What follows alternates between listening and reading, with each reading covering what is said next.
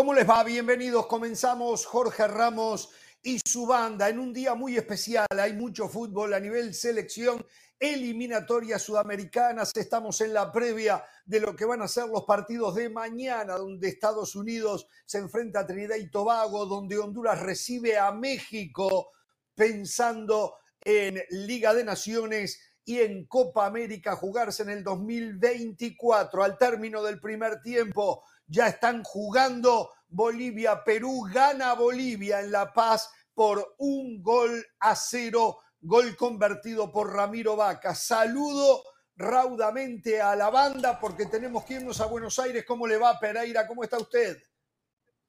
Después de verle la camiseta que usted tiene puesta, la verdad que no lo voy a saludar, ¿eh? Pues somos rivales. En la cancha y veo que también en el programa, ¿eh? Veo que también en el programa, ¿eh? Pase la página. Sí, sí, sí, sí, sí, sí. Hoy así, ¿eh? Ahí, ahí, ahí, oye. Con usted, con Messi, con ¿eh? todos, ¿eh? Así. Es la única manera, ¿eh? Que puedan competir por algo, ¿eh? Así. La única manera, ¿eh? Por si ganan de vez en cuando. ¿Cómo le va del Valle? Muy bien, independientemente del color, usted que decía que pijama, se da cuenta que bien se ve, lo felicito, se ve espectacularmente bien. Qué bueno que vino a la moda, Jorge. Los jóvenes tenemos que vestir no, bien. No, no, no, a ver, a ver, a ver. Yo no sé, Yo, yo no me he visto. A mí me viste mi esposa y me dice, hoy te pones esto, te pones aquello, y, se y yo me lo pongo, y yo me lo pongo. Hoy ella decidió que esto es lo que yo me tenía que poner. Así que gracias igual, si queda bien, gracias. Pero vio qué bien se ven esas camisas. Sí, sí, sí. Se ¿eh? está, está viejita esta, quiero que sepa, ¿eh? Esta está viejita, pero bueno, yo me la he puesto muchas veces cuando juega Uruguay, pero bueno, hoy se dio la casualidad. Hoy se dio la casualidad. ¿Cómo le va, señora? Muy bien, Jorge.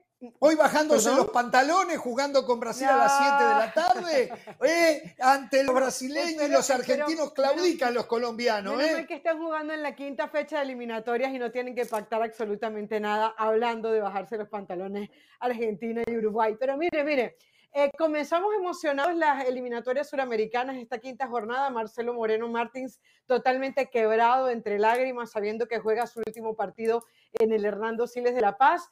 Rapidito, porque sé que tenemos que hacer el contacto con, con, Diego Muñoz, en lo que advertimos va a ser un tremendo programa de fútbol el día de hoy. Estoy segurísima de eso, porque viene lleno de pasión.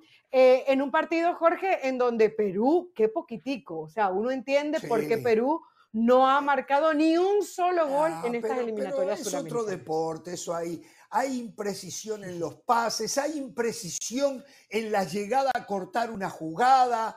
Eh, hmm. eh, para mejor, el único, el único jugador que tiene Perú, que está un poquito acostumbrado a la altura, es suplente, Paolo Guerrero, que juega en Quito. Bueno, en un ratito hablamos todo eso. Eh, pregunto a la producción si ya tenemos el contacto con Buenos Aires, con el barrio de Retiro, con el hotel de alojamiento de la selección uruguaya. Allí está nuestro compañero amigo Diego Muñoz, a quien ya tenemos en pantalla y le damos la bienvenida en la tarde de Buenos Aires. Se ve soleada, se ve, linda. ¿Cómo te va, Diego? Jorge querido, son seis y cuatro de la tarde acá en Buenos Aires Estamos en la puerta del hotel en el que ha concentrado Uruguay de la noche de ayer. El equipo en 45 minutos aproximadamente parte rumbo a la bombonera. Hay un operativo policial, obviamente, para que los jugadores salgan, se suban al ómnibus y partan hacia la cancha de Boca, donde a las 9 de la noche el equipo de Marcelo Bielsa va a enfrentar al de Lionel Scaloni con una noticia de última hora que ha surgido en el correr de la tarde y que ha modificado todo lo que habíamos hablado durante estos días previos, porque aparentemente, y quiero utilizar el condicional porque todavía no está confirmado, Matías Olivera sería titular en lugar de José María Jiménez. Jugaría Olivera como central y Matías Viña ingresaría al equipo por el lateral izquierdo. Trato de pasar en limpio. Matías Olivera, que iba a jugar como lateral izquierdo, ocuparía el sector de central izquierdo y Viña ingresaría por el lateral dejando el equipo titular Josema Jiménez, quien todos preveíamos iba a ser titular. No se puede crear, esto sí sorprende, son las cosas que tiene Bielsa. Em, sus razones tendrá, tal vez después del partido las explique, tal vez lo que busque sea mayor velocidad en el fondo, eh, pensando que juega Julián Álvarez, pensando que juega Messi, no lo sé, no es que Jiménez sea lento, Cáceres tal vez es un poco más lento. Ahora, Matías Olivera de central haría más sentido en todo caso que Viña, que ya que jugó con Bielsa de central, lo hiciera. Y Olivera en su posición natural. Eh, hay una doble sorpresa, que juegue Viña y que Viña sea lateral y que Olivera... ¿Tú alguna vez lo viste a Olivera jugar de central? Yo nunca lo vi jugar de central a Olivera. Eh, me llama la atención lo que hace Bielsa. A mí me dicen que lo probó en el complejo Uruguay Celeste y esto debería ser eh, algo real porque Bielsa no es un entrenador que vaya a improvisar de todas maneras, como máximo hay dos entrenamientos de Olivera como central. Yo comparto lo que decís vos respecto de la velocidad que busca en el fondo y también que al ser Julián Álvarez un centrodelantero que no es posicional, esté buscando tal vez una alternativa de conducción en salida, pero me extraña que si está buscando velocidad, Araujo juegue por el lateral derecho cuando perfectamente podía poner a Bruno Méndez por el lateral y Araujo veloz en su puesto natural como zaguero central. La verdad que no lo interpreto. Esto que eh, se menciona va a ocurrir, es verdad lo que decís vos, Jorge, hay que esperar al final del partido, por ahí en la conferencia Bielsa lo explica, tendrá sus motivos, insisto en esto, no es un técnico que vaya a improvisar, sí que ha sorprendido a todos. Porque yo acá he conversado con muchos colegas, con mucha gente de fútbol, y nadie puede interpretar el cambio que ha surgido a partir de las 4 de la tarde, hace un par de horas. Bueno, a ver, y el resto del equipo lo que se venía manejando, Ugarte, Valverde de la Cruz, Pelistri, Núñez por izquierda, Maxi Araujo, o por ahí también puede haber alguna novedad. No, a mí me dicen que eh, es el mismo equipo, que va a ir, pasemos en limpio, Rochet como arquero, por la derecha lateral Araujo, siempre entrenó ahí en estos días, era cantado que iba a ocupar el lateral derecho. Cáceres mantiene su puesto, es un zaguero que ha incorporado la selección a partir de la llegada de Bielsa como titular indiscutido, ha jugado los cuatro partidos de eliminatoria. A su lado Matías Olivera en este cambio de última hora y por izquierda en el lateral Matías Viña en el medio Ugarte con Valverde de la Cruz, Pelistri, Darwin y Maxi Araujo. Esa sería, sería la alineación de Marcelo Bielsa para esta noche. Eh, no sabemos si el trabajo que hizo Bielsa en estos días previos, Suárez ha ingresado en la segunda parte de los entrenamientos como eh, la alternativa ofensiva más importante.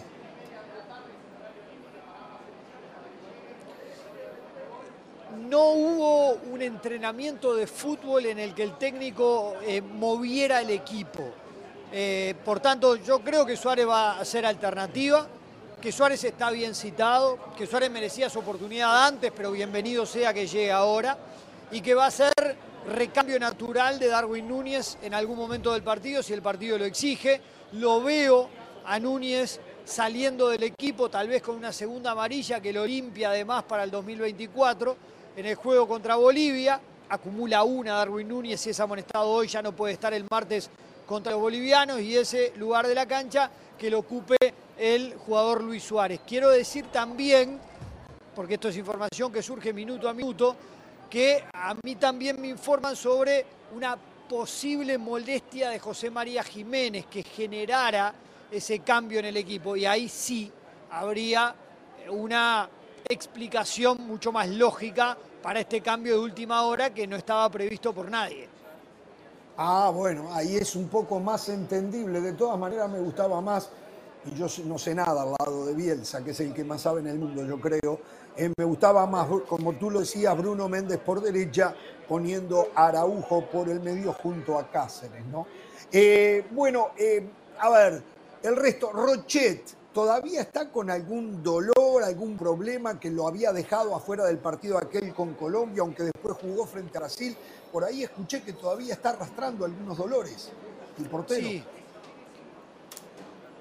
él había recuperado bien, pero tuvo un choque contra América Mineiro en el Brasileirao y se resintió. De todas maneras, a mí me aseguran que está en condiciones como para atajar sin ningún problema. Araujo viene de jugar como lateral en el Barcelona. Este me parece que es un dato a tener en cuenta. En el último partido Xavi lo puso como lateral. Cáceres tiene continuidad en el América de México. Matías Olivera no es un jugador que sea indiscutido en el Napoli, alterna. Eh, Viña en el Sassuolo tiene minutos. Ugarte indiscutido en el Paris Saint Germain en esa posición, Valverde discutido en el Real Madrid, un poquito más volcado hacia el extremo, pero por derecha, Nico de la Cruz imprescindible en el River de Michelis, Pelistri con pocos minutos pero de calidad en el United, Darwin jugando y siendo figura del Liverpool y Araujo que viene de tener buenas actuaciones en el fútbol mexicano. Ese es el panorama de la alineación prevista para jugar contra Argentina. Bien, eh, a ver, desde tu lugar de periodista siguiendo a Uruguay, ¿cómo está el aficionado argentino para este partido? ¿Cómo lo ven el partido? mucho respeto. Hay mucho respeto, respeto que se ganó en la selección a partir de los nombres que tiene. Hay jugadores en la elite del fútbol mundial en cada línea. Araujo, Valverde, Ugarte, Darwin Núñez. Está en el banco eh, Bentancur. La presencia de Suárez es indiscutida. Eh, y también por lo de Bielsa. Ayer acá, en este mismo lugar en el que estoy parado yo, había decenas de hinchas de Newells que también están en este momento. Nos estamos viendo. Esperando a Bielsa, cantándole con la camiseta, pidiéndole, exacto, pidiéndole autógrafo. Bielsa eh, sin ningún problema eh, permitió que le sacaran fotos, firmó el autógrafo en las camisetas y en las banderas. Scaloni habló del respeto para con Uruguay, dos futbolistas argentinos también lo hicieron. Yo creo que la selección uruguaya se ha ganado un respeto indiscutible eh, más allá del técnico, ya en la era Tavares, eh, hablar de Uruguay era hablar de un equipo que podía complicarla a cualquiera. Los antecedentes acá y contra Argentina son malos, son malos. Uruguay nunca le ganó como eh, partido por eliminatoria, apenas sacó un empate. El último gol fue de Diego Lugano en la eliminatoria para Sudáfrica 2010. Hace tres partidos que Uruguay no convierte, ni Forlán, ni Suárez, ni Cavani pudieron. Esto también es un indicativo de las dificultades que presenta el rival y mucho más en este momento. Campeón del mundo, con Messi en estado de gracia, con una afición entregada a su seleccionado.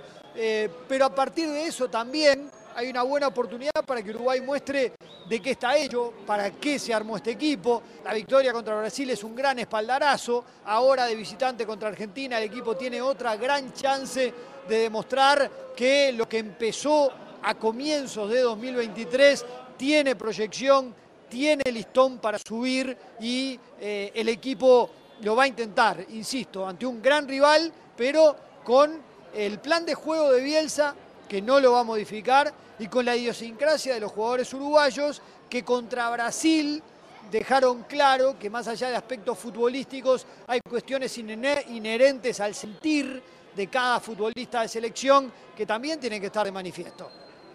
Te mandamos un abrazo, estupendo el informe. La diáspora uruguaya la ha sorprendido seguramente con este tema de que no jugaría Jiménez y Olivera lo haría de central. Sabemos que te tenés que ir a la bombonera, te mandamos, te reitero, un abrazo y bueno, que haya un gran partido entre dos selecciones que cualquier combinación que se haga, no existen otras dos selecciones con tanta gloria como Argentina y Uruguay. ¿eh? Un abrazo. Un abrazo grande, la hacemos en cualquier momento, un saludo muy grande para todos por ahí. Gracias, Diego Muñoz, desde el barrio Retiro, el hotel donde está concentrada la selección uruguaya y esta sorpresa, eh, tal vez el justificativo es que Jiménez, que lamentablemente su carrera se ha, se ha visto ensombrecida muchas veces por las lesiones, tendría algún inconveniente, pero no deja de sorprender que recurra a Olivera como central, muchachos. Primeras reacciones de ustedes. Segundo tiempo ya, ocho minutos, sigue ganando Bolivia 1 a 0 a Perú. Los escucho. Sí, la verdad que me llama la atención, pero Bielsa no es de improvisar. Bielsa debe haber pensado, trabajado, haber analizado los detalles para tomar esta decisión y Olivera terminar jugando como central, si es que finalmente lo termina haciendo con Viñas sobre la izquierda. Hay una cuestión que muchas veces los técnicos analizan, que es el perfil. Es un equipo que sale de atrás, que sale rápido atrás y necesita para salir por la banda zurdo. Usa un zurdo por, por izquierda y un, y un, derecho por, por, el costado opuesto, por derecha. Me, refiero a los centrales. De repente eso lo lleva a inclinarse o a improvisar un poquito en esa posición. Vaya a saber. ¿eh? Lo que sí me llama la atención, había más hinchas de Marcelo Bielsa que hinchas de la Celeste a, la, las afueras del hotel. Ah, le explico por qué. Porque Argentina dio 2.000 entradas para Uruguay, de las cuales 1.300 las administró la Asociación Uruguaya de Fútbol solo para familiares y amigos. Y 700 entradas realmente quedaron para los aficionados. No, Me que dicen vayan 20, que ha, vayan ha 50, llegado mucha gente uno. sin entrada, desesperada, buscando una entrada. No había ni uno. sobre- que hablen, que con, cambio. con la hinchada de boca de los centrales.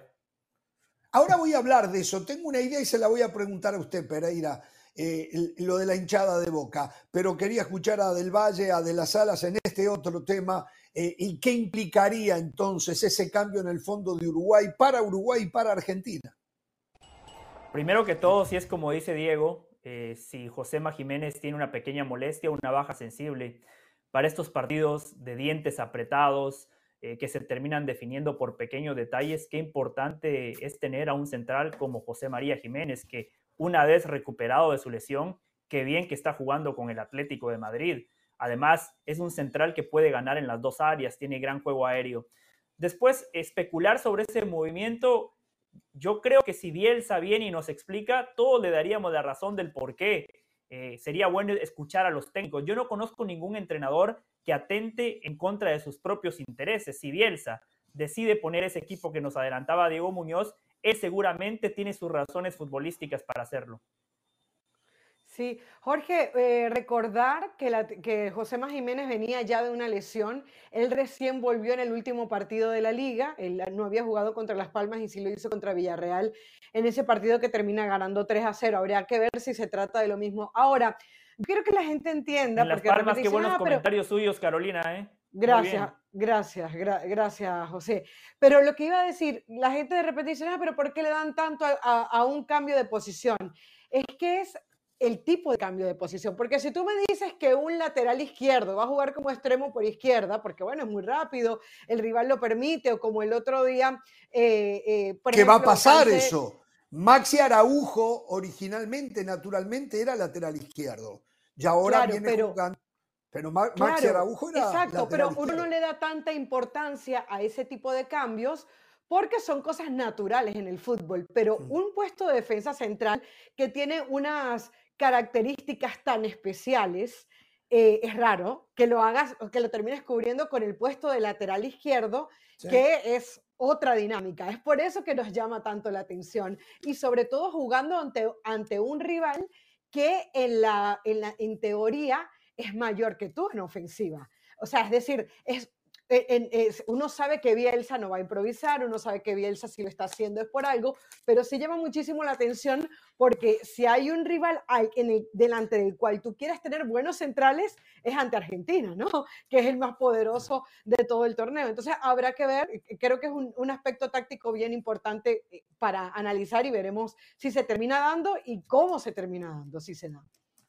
Muy bien. A ver, eh, vamos a hacer una pausa y en cualquier momento vamos, hoy tenemos un gran invitado, eh, el señor Diego Vázquez, la Barbie Vázquez, el técnico argentino que fue antes de la llegada del Reinaldo Rueda, el técnico de la selección de Honduras, para que nos hable del momento de Honduras, de sus jugadores, de la realidad de un fútbol catracho a nivel selección que sin duda ha tenido un retroceso con eh, años anteriores. Ya hace un rato que este retroceso ha quedado patentizado. También vamos a tener a Mauricio Imay, que está junto a la selección mexicana ya en Tegucigalpa. Eh, hoy tenemos un programa todo alrededor de selecciones nacionales. Para mí, lo más lindo que hay en el fútbol, la selección nacional. Miren ustedes, Sebastián Cáceres. Uy, ya me llevaron, ya me llevaron. está bien, vamos a la pausa, volvemos. Saludos de Pilar Pérez, esto es SportsCenter ahora.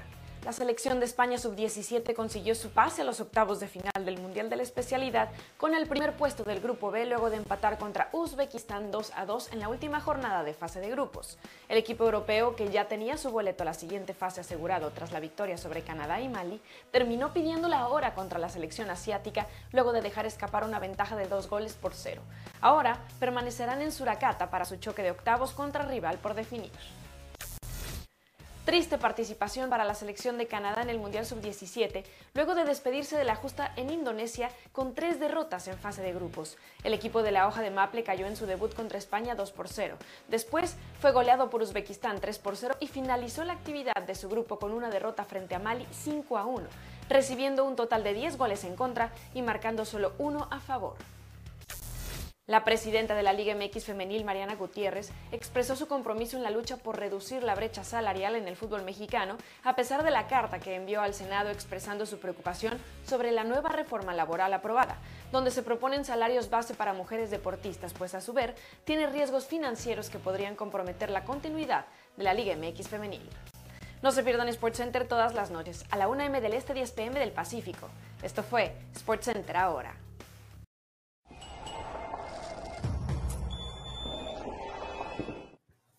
Bolivia le sigue ganando a Perú por 1 a 0 en 20 minutos del segundo tiempo. Entró Paolo Guerrero a la cancha, se fue Padula. No sé si hubo algún cambio Padula. más. Lo La Padula. Esa- La Padula, perdón, la Padula, que el pobre estaba. Sanelato. Bueno, yo veo a los peruanos que están fundidos físicamente, realmente. Pero bueno, en un ratito hablamos de ese tema. Antes de la pausa, yo decía, por- conmigo no hay nada que me, que me genere eh, más expectativa que el fútbol de selección y la importancia y la gloria que tiene. Hay un jugador, Sebastián Cáceres, eh, el zaguero del América, que a ver, ha jugado en el América, se ha hecho con la titularidad, pero no ha descollado. eh, existen dudas alrededor de él, pero desde que aparece en la selección, desde que Bielsa lo respalda, comenzaron a aparecer ofertas por él. El Tottenham, el Fenerbahce y el Napoli, tres interesados. Desde México nos dicen que está casi hecho con el Napoli. Eh, entonces, esa es la muestra que, de lo que hay cuando hablamos de selección nacional. Eh, vayamos. Jugar un en ahorro de selección. scouting. Perdón. Jugar en selección y ser titular jerarquiza a cualquiera. Y Cáceres Exacto. logra esa diferencia a través de lo que ha sido su pasaje por la selección, este breve lapso. Sí. No, pero que es un filtro para es un filtro para el scouting, perdón, o sea, cuando tú haces el scouting de un equipo y dices, ah, ¿a quién llamó Bielsa? Y que no están en el radar de repente el fútbol europeo, digo, eh, porque hay veces que te llaman, te llaman a nivel de sección y obviamente que es importante, pero si Bielsa te llama, ya el que hace el scouting, el que toma, hace ese seguimiento, pues le da una impresión de que algo más puede haber en ese jugador.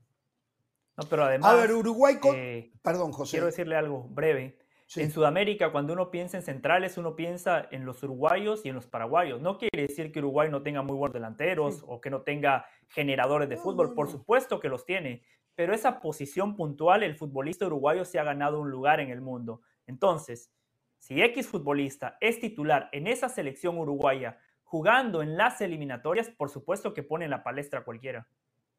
Bueno, Argentina confirmado Pereira. Va Julián eh, Álvarez de titular en lugar de Lautaro Martínez y lo que anticipábamos ayer, no va Di María, va Nico González. Entonces, Argentina con el Dibu Martínez, Nahuel Molina, el Cuti Romero, Otamendi, Itagliafico, McAllister, eh, Rodrigo de Paul, Enzo Fernández, Messi, Julián Álvarez y por izquierda Nico González. ¿Estoy en lo correcto? ¿Le gusta? Totalmente en lo correcto, dio muy bien la información, exacto. El equipo que se venía especulando, la duda era si iba a arrancar Lautaro o iba a arrancar el propio Julián Álvarez, se inclina Scaloni por el jugador de Manchester City. Eh, mientras que, que, que Lautaro ha tenido problemas para marcar goles con la selección argentina, hace muchos partidos que no anota. A diferencia de Julián y a diferencia de Lautaro versión Inter, donde marca muy seguido en el conjunto italiano, en el calcio, sin embargo no así en la selección. Mm. ¿Qué pasó? Bueno, ¿algo para agregar, muchachos? Cambiamos de tema, damos mis vuelta a la página. son breves.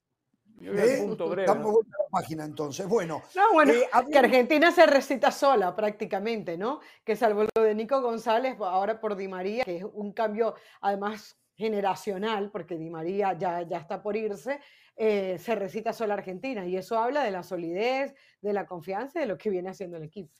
Ahora que Yo Carolina dijo que- Di María, vieron que en Argentina se especula que se retiraría en la Copa América.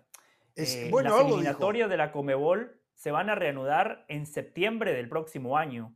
eh, por lo cual, hoy podría ser el último partido de Ángel Di. María jugando en casa en un partido de eliminatorias. Y es un dato no menor, porque ya vendrá el momento de establecer el debate qué lugar ocupa Di María en la historia de la selección argentina. Pero por lo que ha hecho, goles en Copa América, goles en mundiales, eh, lo ha ganado prácticamente todo, futbolista eh, regular, eh, lo dejó absolutamente todo por su país. Cuando Scaloni no lo convocaba, él llamó a un programa de televisión prácticamente al borde de las lágrimas diciendo que quería una convocatoria, que él no estaba retirado. Scaloni astutamente, inteligentemente lo escuchó y le dijo, no, no, no, no te he retirado, vas a tener tu oportunidad. Le dio la oportunidad y terminó siendo tan importante como Messi o como el Dibu Martínez en el pasado mundial. Bueno, yo creo que si no hubiese estado, existido Messi, era el diferente que tenía Argentina en los últimos, en, en toda esta etapa. ¿eh? Lo que pasa Sí, que de acuerdo. eh, estamos de acuerdo en eso, ¿no? Yo creo que Y Messi no solamente... superó lo de Di María, pero el diferente fuera de Messi era el Fideo. Di María tenía siempre en contra que cuando llegaban los partidos finales, decisivos por diferentes circunstancias, casi siempre ligadas a las lesiones, no podía jugar. Sí. No podía jugar. Sí. Y no solamente Sí. marca goles en Copa América, como dice José, y en Mundial, sino en la final de la Copa América, el gol del título, y en la final del Mundial.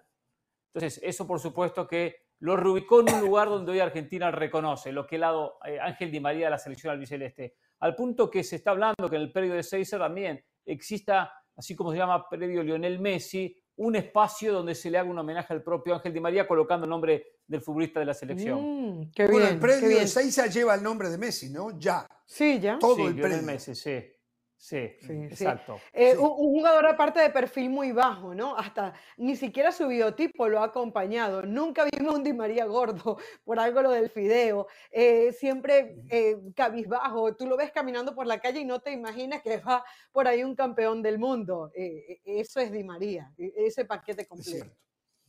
Muy bien, señores, otro partido sumamente atractivo y que lamentablemente se juega a la misma hora que la Argentina-Uruguay es el Colombia frente a Brasil. Brasil. Eh, y est- esta jornada y la que viene, para algunas elecciones, para las más fuertes del sur del continente, es una jornada que nos va a dar una medida de dónde está el campeón del mundo, porque juega hoy con Uruguay, porque el martes juega con Brasil, nos va a dar una medida de dónde está Brasil, porque juega hoy con Colombia, de, la- de los, de las elecciones más complicadas, y luego el martes con Argentina. Eh, y Uruguay, bueno, Uruguay hoy tiene el partido con Argentina, que es sumamente complicado para saber dónde está Uruguay, y después supuestamente un partido eh, más accesible el martes frente a Bolivia. Eh, esta selección brasileña viene de perder frente a Uruguay, había empatado con Venezuela, está a un punto límite de qué va a pasar después de esto. Si no le va bien en esta doble fecha, eh, tal vez Brasil tenga que salir a buscar un técnico. No sé, ustedes saben cómo Acá es esto, ¿no? Y importante- Brasil todavía. Acá lo ¿Eh? más importante que Fluminense ganó la- le ganó la final a Boca de la Copa Libertadores. Eso es lo más importante. Dirán, ¿qué tiene que ver? No tiene mucho que ver. Mucho que ver en lo que dice Ramos. Fernando Diniz, el técnico de Fluminense, ya empezaba a ser cuestionado como técnico de Brasil. Después de perder contra Uruguay, el empate con Venezuela y la imagen que deja la selección que no juega bien. Tiene muy buenos jugadores, estupendos futbolistas, pero no había jugado bien o no ha jugado bien el hecho que él como técnico de club le dé a Fluminense su primera Copa Libertadores, por lo menos recupera ese crédito. Eh, como director técnico, Pero es verdad, Hernán. a nivel selección todavía no llegó al nivel esperado. Ahora no está Neymar, eh, no está Casemiro, no está Ederson, especialmente Casemiro como líder, Neymar por lo que representa. Igual tiene un equipo muy competitivo, sí, Carol. Se cayó Gabriel Jesús, se cayó Paquetá, no está militado y aparte del, momento eh, que están viviendo. Pero te quería decir con respecto al tema de Diniz, hoy yo escuchaba a parte de la, de la opinión en Colombia y creo que era Carlos Antonio Vélez el que proponía algo que no me parece descabellado. Si Diniz tiene tantas bajas y viene de ser campeón de Copa Libertadores, ¿por qué no tomar ese equipo de Fluminense, da- tener una base para la selección brasilera y dar un poco más? Ah, disparate. Claro, ah, Decir eso No, es imposible. Escucha, No, no, dejamos fuera, único, pero de- de- dejamos afuera a, a Vinicius. Dejamos bueno, afuera a Vinicius, Rafinha. a Rodrigo, Dejamos afuera a, a Marquinhos. a Rodrigo. Y bueno, entonces es a- un a disparate. to- no porque a cualquiera diga eso, a cualquier cosa, eso. venir aquí a repetir cualquier cosa, señora de la sala, Claro. por No, no, favor. escúcheme, Entiendo que está nerviosa. escúcheme, escúcheme, Entiendo que está no me- no me ha nerviosa, pero terminado- no repita no me lo- ha terminado cualquier de dejar la que idea, dice. no me ha terminado de dejar de explicar la idea. Este periodista, eh, Carlos Antonio Vélez, proponía eso, que por qué no se hacía eso. Yo decía, o- sea, yo pensaba en un equipo, en una selección cualquiera, como lo hizo el Piojo Herrera en su momento, por ejemplo, cuando toma la base del América, como lo hizo en su momento Francisco Maturana con el Nacional y agarra esa selección Colombia y, y termina siendo la base, uno entiende por qué tienes que sacar los puntos, pero Brasil está para construir equipo para el Mundial del 2026. Y no, y, y- y no es, o sea, no para sacarle tres puntos a Colombia, no para eh, sacarle tres puntos a Venezuela, no para sacarle tres puntos a Argentina. Entonces, a, Pero a si va a construir un equipo, a ver, va a construir Ajá. un equipo con el Fluminense que tiene a Marcelo, Por que tiene, que tiene a, Estás viniendo a mi a cancha. Melo, a Felipe Melo Estás con 40 viniendo a mi años, que el goleador es Estás- argentino. Estás viniendo a mi cancha. No, no, ¿qué viniendo a la cancha? Es un disparate. Estás Tomar un viniendo a club mi cancha. Brasil no puede hacer eso porque está construyendo un pero equipo para el de Mundial decir. del 2026. Es lo que te estoy Pero- tratando pero- de decir. Como dices tú, hay que Pero lo escuchar. dije hace un Bueno, rato. Eso, eso. Yo les voy a que no decir puedo algo. de Hoy- manera. no entiendo qué Hoy Colombia tiene que bueno. aprovechar, hoy Colombia tiene que aprovechar su oportunidad. No quiero, por favor, no se sientan ofendidos, quiero desmerecer ni a Venezuela ni a Uruguay, pero Ve- Venezuela y Uruguay hicieron lo que hay que hacer, aprovecharse de una selección que está sobrando la eliminatoria porque saben que van a clasificar. Diniz no es un entrenador de la selección de Brasil, él estaba más preocupado No. repasando videos de Boca que de Uruguay, que de Venezuela, que de Colombia o de Argentina, es una realidad. En el fútbol de alta competencia no se pueden dar pequeñas ventajas y Brasil las da porque sabe que se van a clasificar de manera igual. Fernando Dini sabe que él no va a ser el técnico de Brasil en el próximo mundial, lo sabemos absolutamente todos. Colombia tiene 12 partidos sin derrota. Colombia nada más tiene que resolver dos problemas que ha tenido puntualmente en los últimos dos partidos, que son los dos problemas más difíciles de resolver en el fútbol. Problemas en las áreas.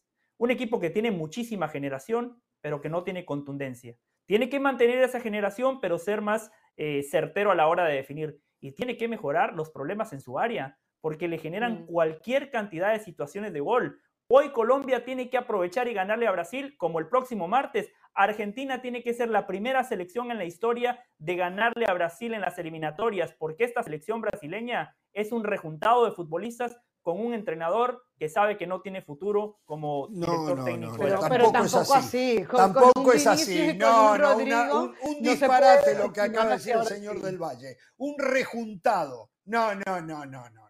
Están los que están disponibles, están todos, no es ningún rejuntado. Los me- no, no quedan los afuera Real jugadores que Madrid. deberían de estar. Están los que tienen Sí, que estar, que, que están disponibles. ¿eh? Entonces no es Sí. un rejuntado. El técnico que tiene es el técnico campeón de la Copa Libertadores de América que va a jugar un Mundial de Clubes y que es considerado el mejor técnico del fútbol brasileño.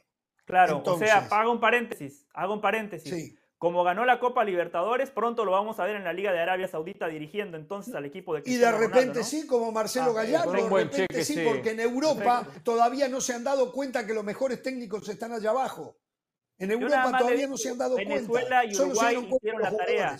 Venezuela y Uruguay hicieron la tarea. Colombia y Argentina tienen que hacer exactamente lo mismo, aprovecharse de esta selección brasileña. O sea, no hay crédito O sea- para nadie acá. El motivo por los cuales Brasil empata o pierde es porque Brasil es malo y no porque el rival de turno tenga los méritos para ganarle a la, a la Brasil tetracampeona. Yo elogié el primer tiempo de Venezuela ante Brasil porque no fueron a defenderse. Venezuela con sus armas salió a atacar y le di muchísimo crédito al planteamiento táctico. Después, en el segundo tiempo, Brasil, incluso con una selección improvisada, tuvo argumentos para ganar el partido. Y lo de Uruguay, ¿usted cree que es casualidad que Uruguay no le ganaba a Brasil desde el año 2001? Y ahora le ganaron. ¿Por qué cree usted eso? Sin quitarle nada a Uruguay. Bien Uruguay. Pero ¿por qué cree usted que es eso? No, es muy simple, le respondo. Porque apareció Núñez, porque apareció un técnico como Bielsa, porque tenemos un, un, jugador fantástico como Araujo y Ugarte, porque De la Cruz hoy es el mejor volante de todo el fútbol sudamericano.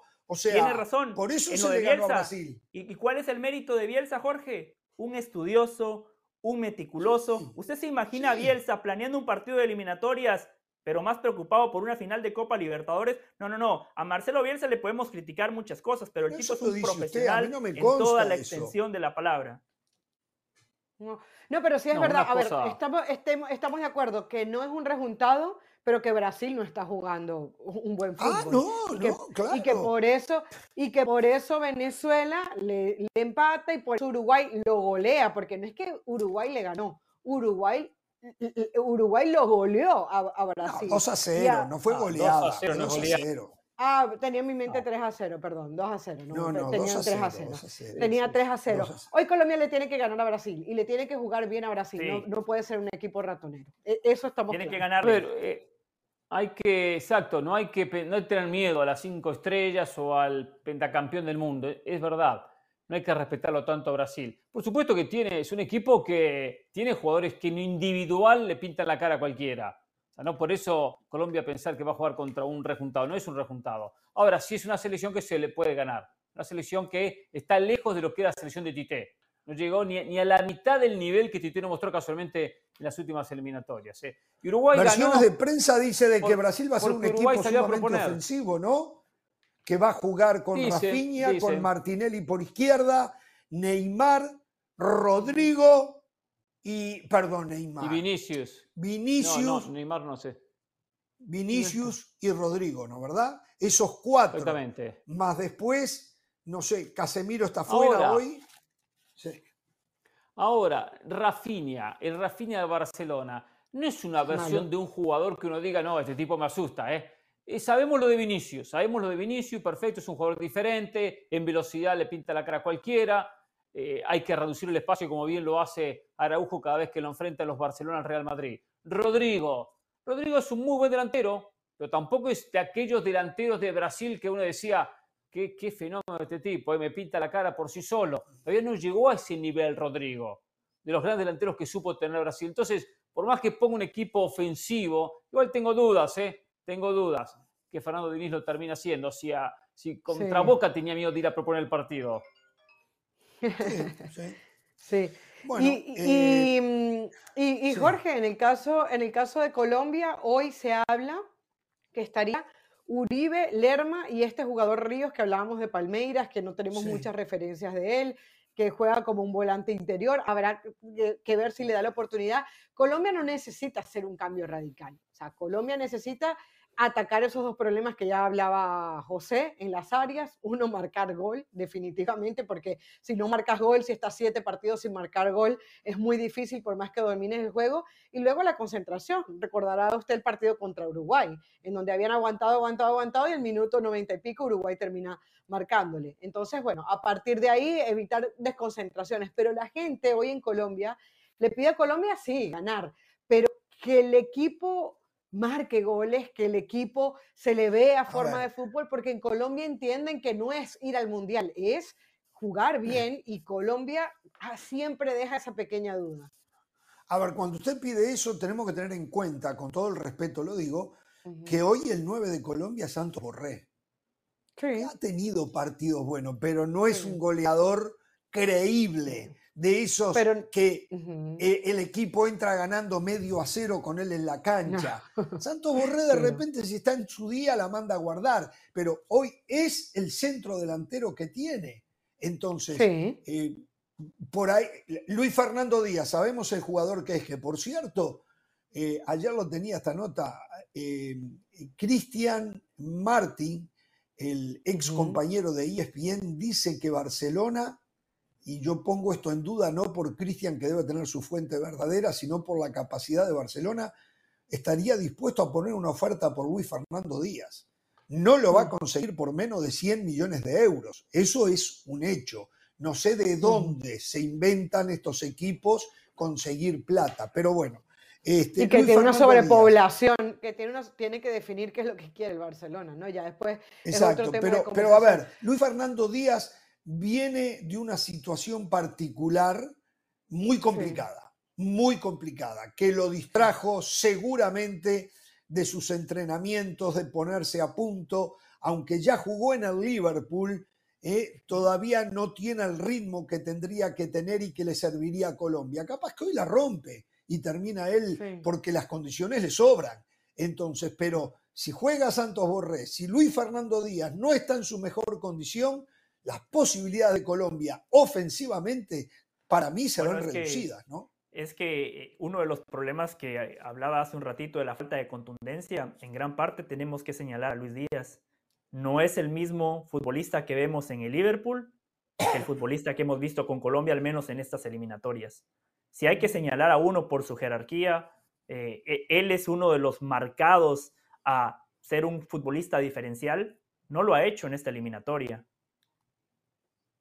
¿Juega James hoy de titular? Oh, James, James, sí, James juega porque ha sido el mejor para Colombia. Sorpresivamente, fue el, mejor. el James el James de la selección Colombia ha dado la talla en gol, ha dado la talla en asistencia, ha dado la talla en jerarquía. O sea, el James que hemos visto en esta selección Colombia es el buen James, ¿no? El, aquel del Real Madrid. Jorge, yo entiendo lo del tema del, goleador. Creo que además hoy va a faltar un jugador que es justamente campeón de, Copa Libertadores, que es John Arias, eh, pero sí le debería dar a Colombia para más, porque eh, hasta Uribe es un jugador que, tiene gol. O sea, entiendo que no tengas hoy un, delante, un, 9 nominal de jerarquía como en su momento fue Falcao, pero también entiendo que el equipo colombiano te da para, para no estar siete partidos sin marcar gol. Este, eh, antes eh, antes en, en, aquella eliminatoria cuadrado. Entonces, Colombia no tiene excusas. O sea, yo creo que Colombia tiene para no golear, pero sí para, eh, y ya saquemos el partido de Brasil, para hacer partidos en donde lo puedas ganar más tranquilamente, no llegar, llegar, llegar y no concretar. Bueno, atención, está el otro partido Chile-Paraguay también, ¿eh? Atención con ese partido, porque mm. me parece a mí que el Toto Berizo se juega las últimas cartas, ¿eh? O levanta Chile o Chile empieza a buscar alternativas, me parece. Eh, Daniel Garnero, que acaba de llegar a Paraguay, este, arrancó bastante bien, habrá que ver eh, cómo sigue esto. Le iba a decir algo para ir a usted, ¿no? No, y Chile tiene en esta jornada doble que visitar Ecuador el próximo martes. Sin dudas que Berizzo necesita mínimo un triunfo, mínimo un triunfo, tres puntos. Y, y encima tiene un rival directo, juega en condición de local. Paraguay, más allá de que tuvo una pequeña mejoría con Garnero, todavía no es una selección que uno diga, sí, va directo al Mundial, perfectamente podrá quedar fuera. Entonces, tiene la obligación Chile de sumar tres puntos. Hoy tiene segundo de Bolivia. Paraguay. ¿eh? Segundo, de, Bolivia. Exactamente. ah, no, Vaca también, Vaca. Vaca, Vaca también, Ramiro Vaca, atención porque hay dos no, no, No, no, no, no, no, Henry, eh, el primero lo había marcado eh, el 20 que es Henry. Ahora sí lo marcó Ramiro Vaca el 10. Ah, perdón, el primero ah. fue Henry, este fue Ramiro, exacto, hay dos vacas. 2 a 0. Hay, tres vacas. Ya está en el tiempo reglamentario, ¿eh? Se va a ir con las manos vacías eh, la selección uh. peruana de fútbol. Quiero decirle algo de. ¿eh? Primero, tres puntos para Bolivia, ¿eh? Perú queda hundida en la última posición de la tabla, ¿eh? Perú hundida en la última posición de la tabla. Hacemos la pausa en un ratito, Mauricio Imay y todo lo que tiene que ver con la selección mexicana. En un ratito, el señor Diego Vázquez, el ex técnico de la selección Catracha, para hablar de lo que puede pasar mañana en Tegu, en el partido Honduras frente a México. Regresamos.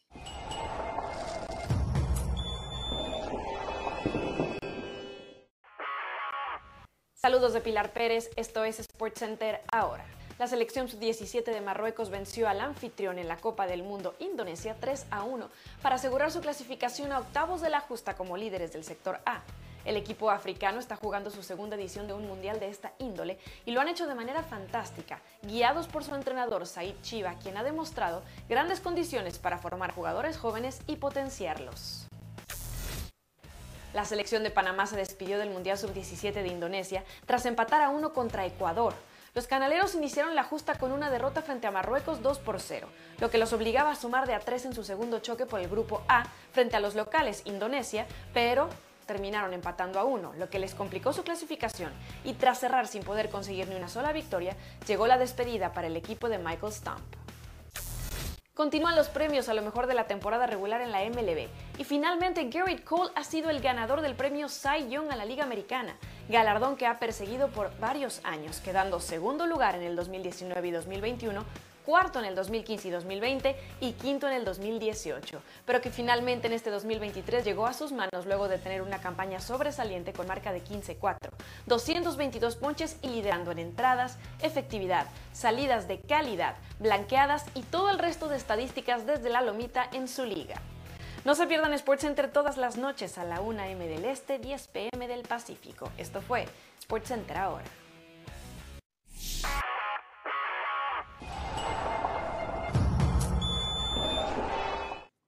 Pasión, determinación y constancia es lo que te hace campeón y mantiene tu actitud de ride or die baby.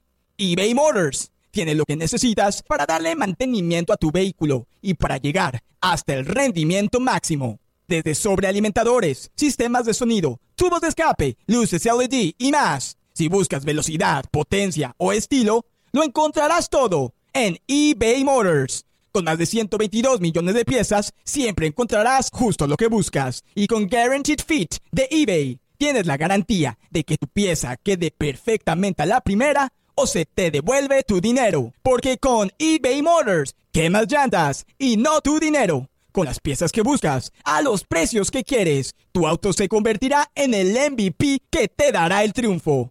eBay Motors. ebaymotors.com Solo para artículos elegibles se aplican restricciones. Bolivia le sigue ganando a Perú por 2 a 0. Ya estamos en tiempo suplementario. Creo que es cuestión de segundos para que termine. El, ah, ya lo tiene terminado usted. 2 a 0. Ya Roel se perdió el tercero. Eh. Solo, solo frente al arco. El volante eh, boliviano la mandó por arriba del horizontal. Bueno, quiero hablar vamos de Juan a darle la.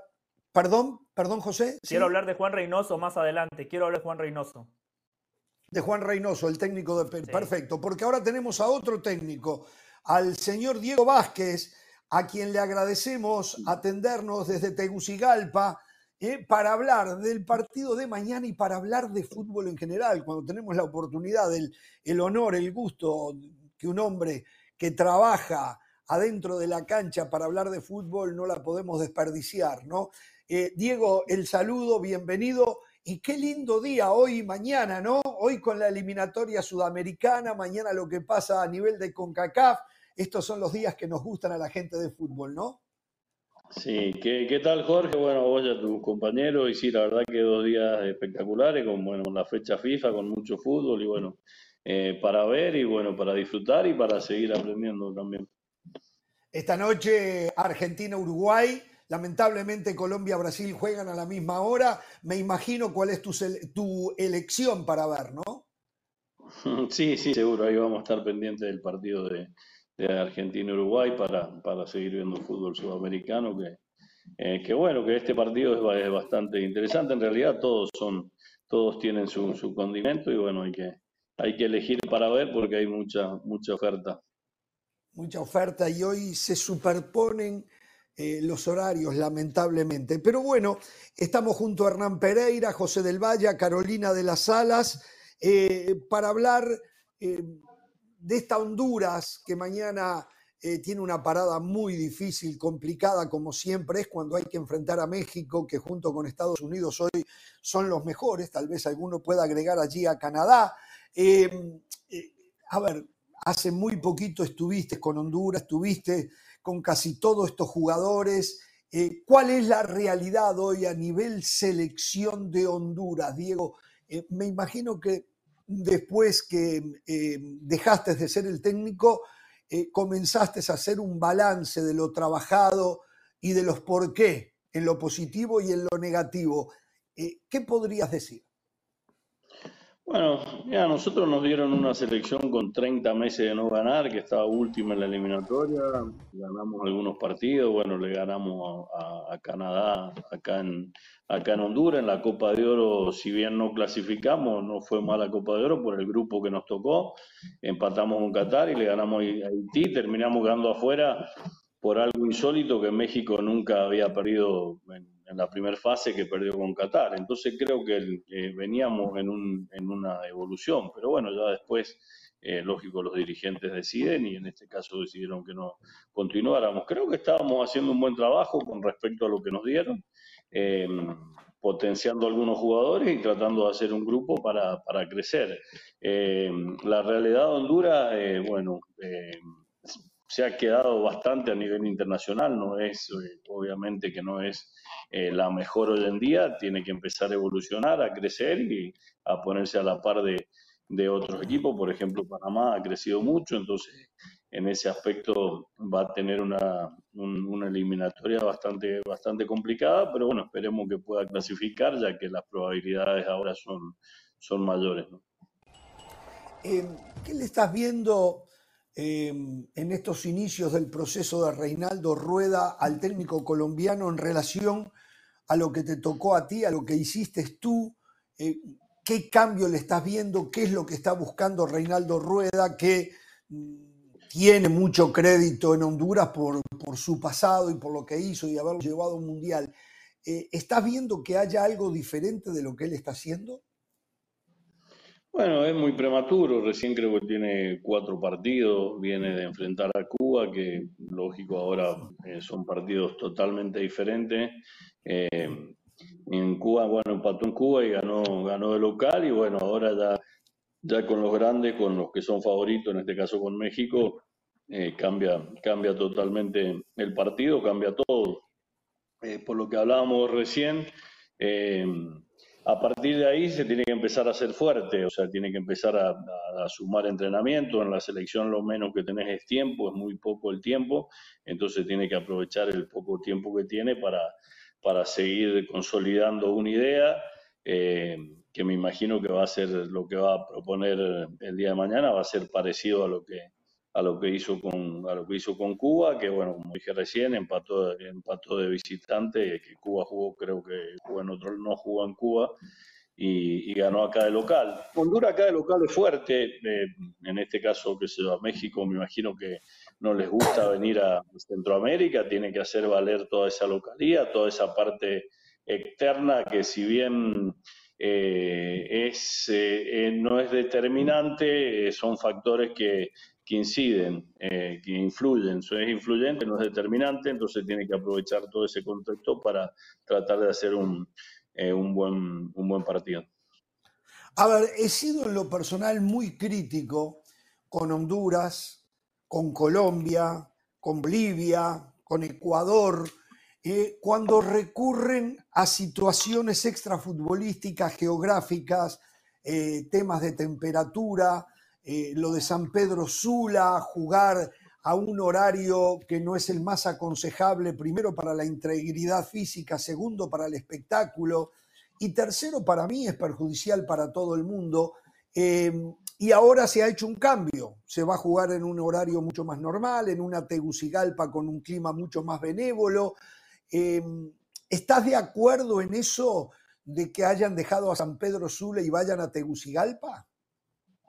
Tiene que ver por un tema de la cancha. Ahora la de Tegucigalpa la arreglaron y está, está al nivel de las canchas de, de, las mejores canchas de, bueno, de América. Antes no, tenía la grama vieja que no es la que no estaba actualizada, entonces la de San Pedro también. entonces no es un buen terreno. En eso sí, obvio que hay que tener una evolución y esperemos que se construyan más canchas. Bueno, creo que en San Pedro se está, se está haciendo una y en este caso eh, la evolución del fútbol pasa por ahí, tienen que haber muchas, eh, muchas canchas que, estén en, en, excelentes, condiciones para poder competir internacionalmente, porque si no lo que nos pasaba antes es que muchos de los jugadores de nuestra liga eh, se caían, iban a un césped, por ejemplo, como el del Azteca o el que hay en, cualquier cancha de Estados Unidos y, no, hacíamos, no hacíamos pie, no hacían pie, entonces costaba bastante. En ese aspecto creo que es positivo. En el otro, fíjate que eh, Estados Unidos también lo hace. Estados Unidos lo llevó a Honduras a jugar, no sé, con 20 grados bajo cero con la nieve, que hubo jugadores lesionados y todo eso. Eh, me parece que quizá las ventajas comparativas o eso lo, usan todos. Por ahí, no te vuelvo a repetir, no es algo determinante, pero sí influye en el juego, sí, es algo influyente y para mí... Por ejemplo, Honduras está bien, te llevo lo de la cancha, pero Honduras los partidos los fijaba a las 3 de la tarde, si mal no recuerdo, 4 de la tarde en San Pedro Sula. Eh, hemos sufrido nosotros las consecuencias de ese calor agobiante. Entonces, eh, yo entiendo, yo siempre digo, se puede jugar en cualquier lado, pero hay que elegir los horarios que sean más adecuados, primero para proteger la integridad física del jugador, eh, después está el tema del espectáculo y cuando uno después va a los grandes eventos no se puede llevar el calor y el horario y la humedad. Eh, y entonces se ve la realidad, ¿no? Entonces, no sé, es, es una forma de pensar que tengo y que yo he sido muy drástico con eso. Sí, no, es muy respetable, pero por ejemplo Canadá también nos llevó con 5 grados bajo cero en la Nation League y, Hay que jugadores el, bueno, el, tema que Canadá no tiene, si cae en invierno, no tiene un lugar que no sea frío. El tema de Canadá es un poco diferente. Estados Unidos sí tiene opciones, eh, pero Canadá es todo frío. Bueno, Pereira, le paso la estafeta a usted. Gracias, el saludo para Diego. Eh, Diego, a ver, todos coincidimos que México es favorito en esta serie de 180 minutos. ¿Dónde pueden radicar las diferencias, las claves para que Honduras pueda competir en la serie y tener alguna chance de llegar a Copa América a través de esta vía y no pasar a marzo lo que va a ser eh, un, repechaje? ¿En, qué aspectos, de, repente estratégicos, de repente a localidad, de repente jugadores, podrán Honduras competirle a México para tener alguna posibilidad? Sí, bueno, tiene que aprovechar el partido de mañana acá de local.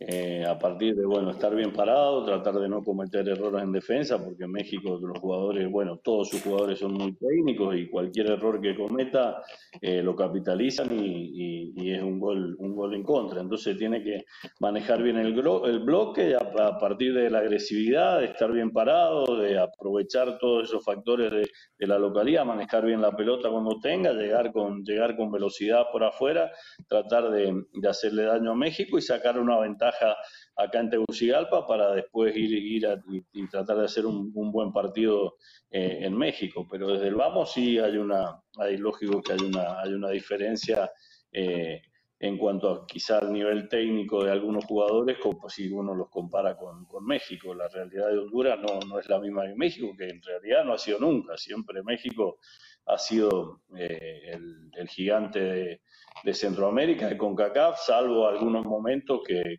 estás bien y por ahí se le puede competir, pero generalmente hay una diferencia. Entonces tiene que estar muy bien, tiene que hacer un partido perfecto, su defensa tiene que estar eh, sumamente bien parado, de cometer cero errores para tratar de, hacer un, buen partido. Eh, Diego, eh, sin duda que Honduras ha descendido de lo que fue en su momento en el área. Y uno antes veía que tenía jugadores como David, eh, David Suazo, Carlos Pavón Plumer, Amado Guevara, Rambo León, es muy tentoso, Caballero en el fondo. ¿Qué ha pasado con Honduras? ¿Dónde ha fallado Honduras hoy en, no tener esa calidad de jugadores que supo tener en su momento y que por supuesto le daban otras posibilidades de poder competir en enfrentamientos como el que va a tener mañana ante México?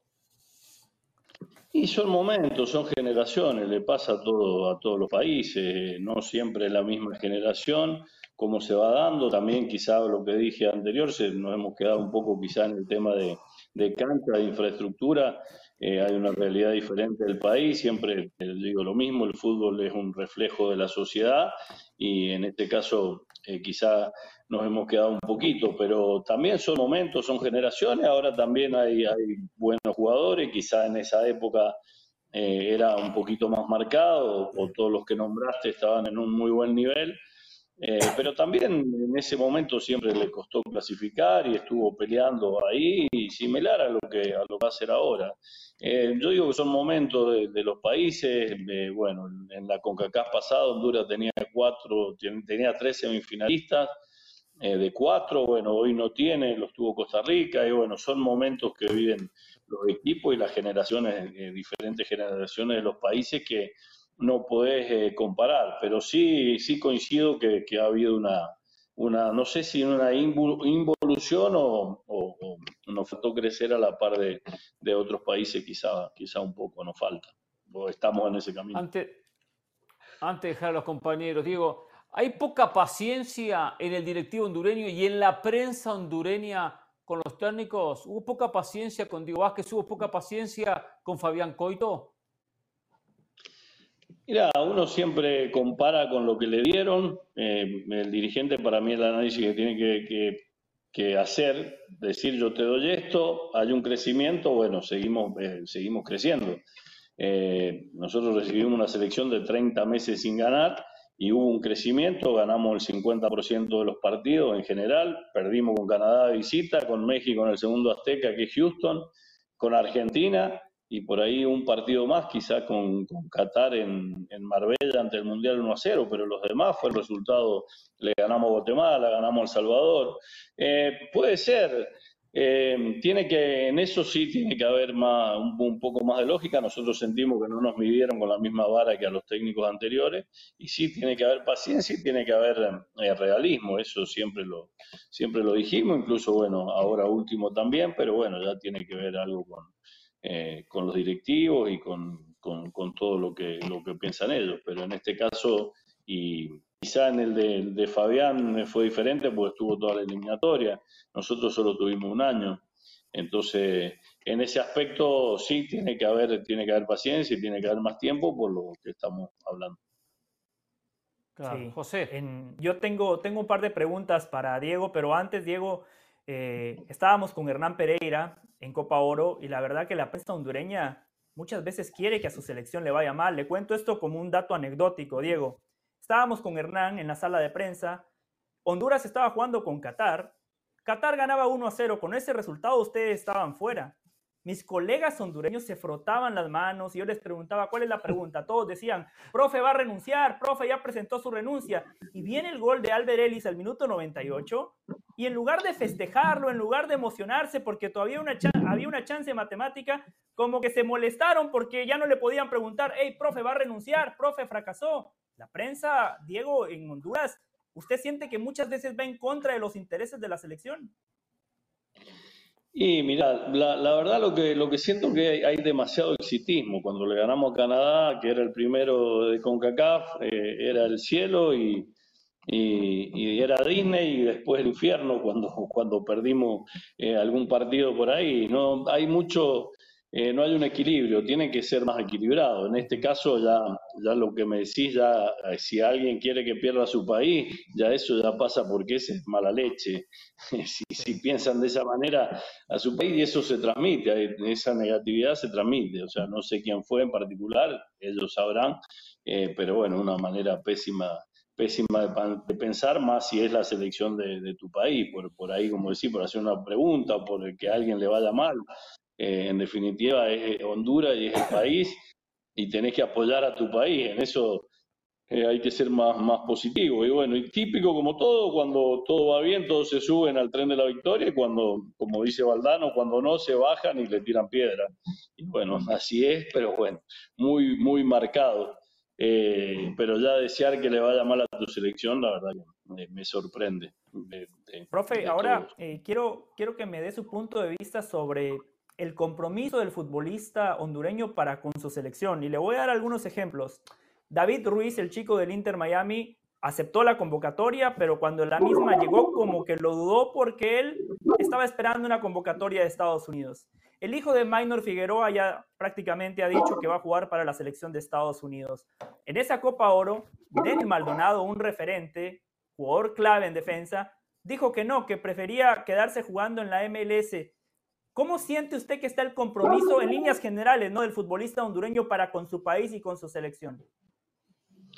Eh, mirá, bueno, eh, tiene que ver con, casos particulares, pero sí, eh, quizá por un, porque el último tiempo, bueno, venimos de dos mundiales de no ir a los mundiales, eh, de, tener, de no tener eh, una buena selección que nos represente, quizá pasa, eh, pasa por ahí. Algunos casos particulares prefieren o prefieren quedarse en, sus equipos que venir, a la, que venir a la selección. Pero es un tema ya de mucho tiempo. Creo que hay que potenciar la selección, hay que, hay que creer, te tiene que te tiene que emocionar cuando escuchas el himno para defender tu país, por lo menos eh, nosotros lo sentimos de esa manera. Cuando jugamos en Argentina, yo me, emocioné, me emocioné más por Honduras incluso que por Argentina, porque tengo la mitad de mi vida acá.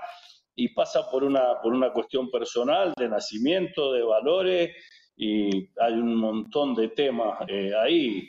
Ya después, bueno, hay chicos, como mencionaste, Gabriel Ruiz, que quizá hicieron toda su vida en Estados Unidos, tienen padres que eh, nacieron allá, que son ya casos muy particulares que hay que ver eh, el por qué, el por qué le dicen que no o deciden otro, otro camino. Y en este caso tiene que ver toda la organización, todo lo que dijiste, la paciencia, el crecimiento, eh, el crecimiento de la selección para que, eh, para que sea, sea un orgullo vestir la camiseta de, de, Honduras, que es el objetivo de todo y esperemos, que, esperemos lograrlo y, y mejorar cada una de esas situaciones. Eh, pero también pasa mucho por, por, lo, por lo, personal de, cada uno y las elecciones que toma.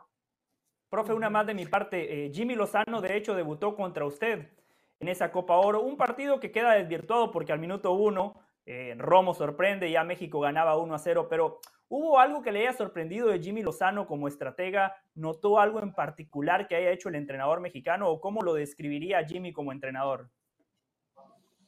No, bueno, la verdad que hizo un muy buen trabajo. Eh, para nosotros, como decía, difícil analizarlo porque nos hicieron el gol muy rápido y todo lo que teníamos pensado eh, ya cambió. Y bueno, también jugamos de visita. Para mí el estadio de Houston es prácticamente el segundo Azteca con 50.000, 60.000 mexicanos. Eh, nosotros teníamos jugadores que por primera vez jugaban la Copa de Oro y bueno, la verdad que nos costó hacer pie en ese partido, no competimos y es difícil analizarlo. El trabajo de Jimmy, bueno, espectacular. Después de eh, ganó bien la Copa de Oro, que no es un tema fácil, por más que dirigió una potencia, y bueno, después ha hecho muy buenos amistosos, como el que hizo el otro día con, con Alemania, y está en un crecimiento importante, conoce a sus jugadores, tengo entendido que los tuvo en selecciones menores, y bueno, viene teniendo un, un crecimiento eh, importante. Eh, me imagino que, bueno, ya le dieron todo el, proceso y va, a seguir creciendo. Me parece que es muy buen técnico. Mm.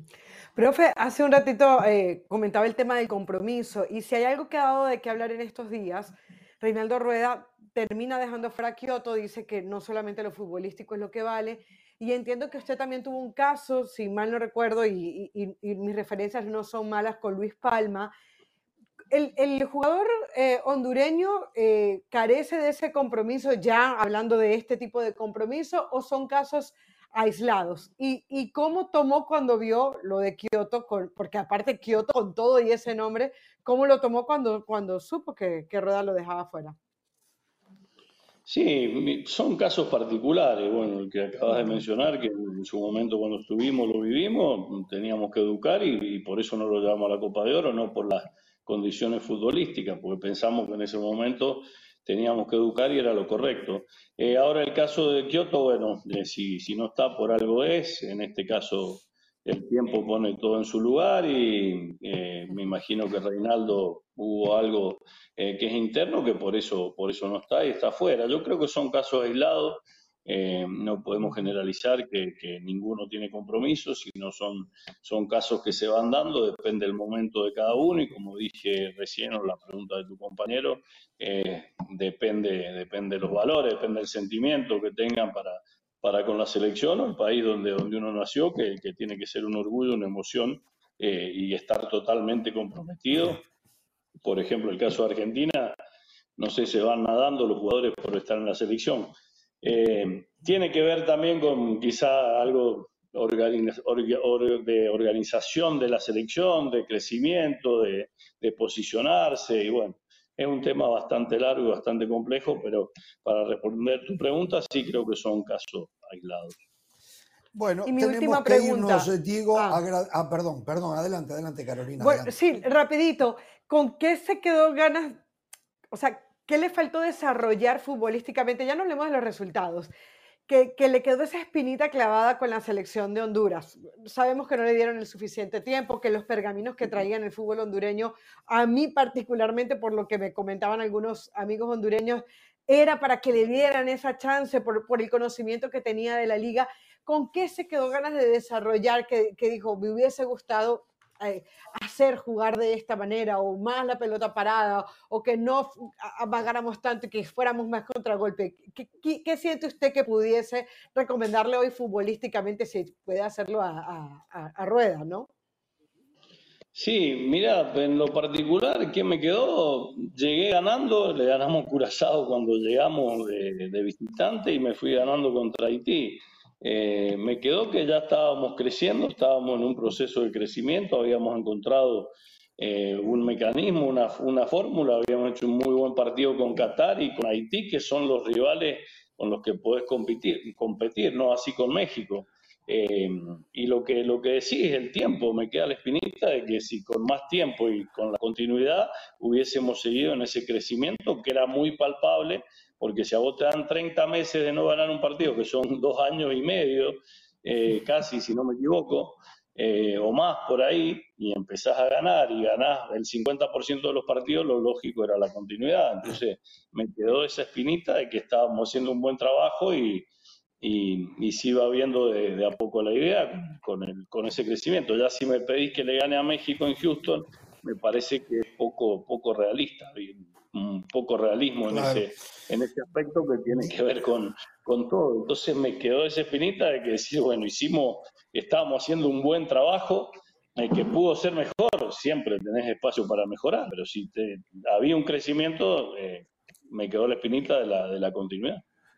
Diego, los dirigentes hoy son muy permeables a las presiones de las redes sociales y de la prensa hondureña, que debe de ser eh, una de las peores en cuanto al, apoyo, al sostenimiento, entienden que eh, ellos no pueden ser porristas, dicen por estos lados, algo que han tomado, yo, yo eso no lo entiendo, pero eh, el, dirigente hoy está muy condicionado por lo que ocurre con las redes sociales principalmente.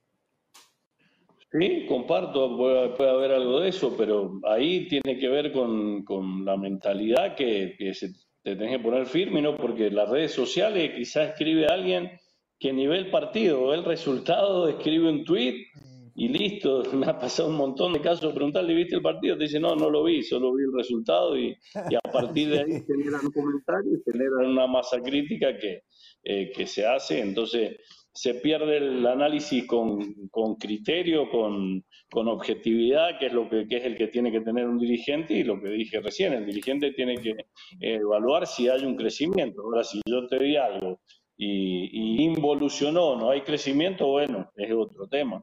Pero si está creciendo, eh, eh, no hay varita. no tenemos que... En el fútbol, eh, la continuidad y el tiempo son condiciones que, que están claras para que para que crezcan, para que crezca el, equipo.